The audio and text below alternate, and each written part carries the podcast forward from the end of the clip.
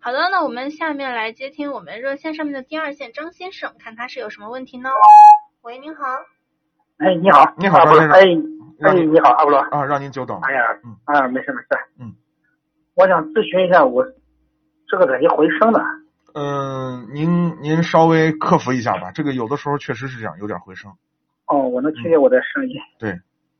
嗯，我是这样的，我是个新手啊，嗯我想就是落地要走十二三万左右，后期保值率高的小毛病少了，那身上就12-13万是嗯，对，您都看了哪些车型呢？就是我看了那个卡罗拉的那个 GL，还有那个新款那个轩逸，轩逸就别买了，轩逸烧机油，问题多得很。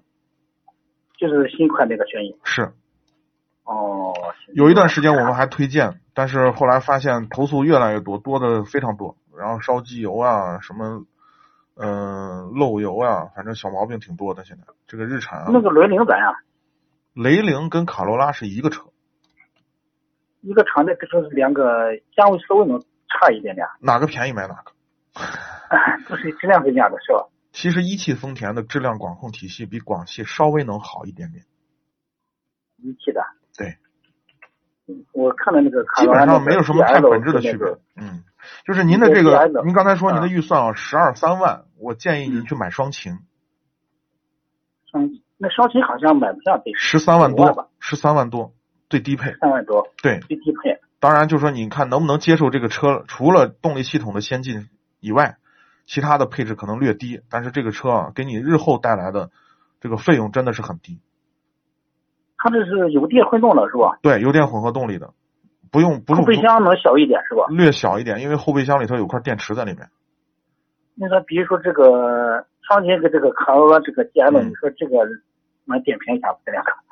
这个车其实没什么太多的，因为我们一直在推荐这个车。这个车首先啊，它是世界上销量最最大的车，没有之一，就是就是它，全世界范围内啊销量最大的车，性价比很好。就是相对来说，我指的是我指的是它的它的品质和保有量、保值率各方面。这个车啊，就是丰田呢，嗯、它的基本上从你看从它的威驰就是经济型小车啊，一直到它的可能除了普拉多以外啊， 就是这包括凯美瑞在内，就现款的凯美瑞，我不是说新款的。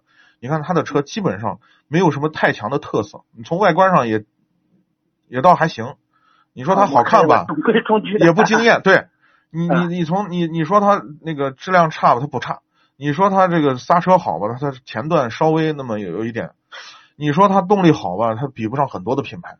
就是它所有的东西都做得非常的均衡。你你你买丰田的车，一定不要把它理解成别的，你就把它理解成一个好用的工具，它就是这么一个东西。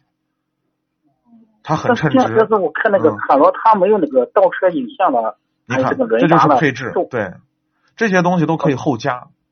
后可以加进去啊。对我给你的建议是这样，就是这个车呢，你就是你你放把钱花在动力总成上，然后呢，多余的那些配置呢，如果你真的是喜欢脱保了以后，我指的是脱保啊，就是嗯保修期过了以后，到市场上去买一个，两千来块钱就能买到很这嗯，这就直接是加上对比较好的品牌了，你加装一下就好了。不是我这个新手，你不是嗯那个停个车咱也不方便，他那个没有新手减配， 那是对，是这样的。能理解。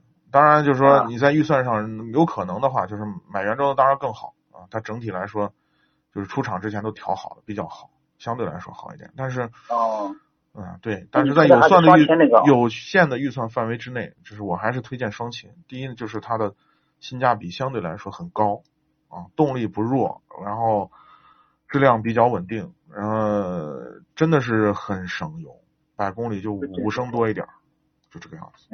好好好，非常感谢，非常感谢。好，不客气。好啊嗯好，再见感谢您好，的再参见，与，再见再见啊。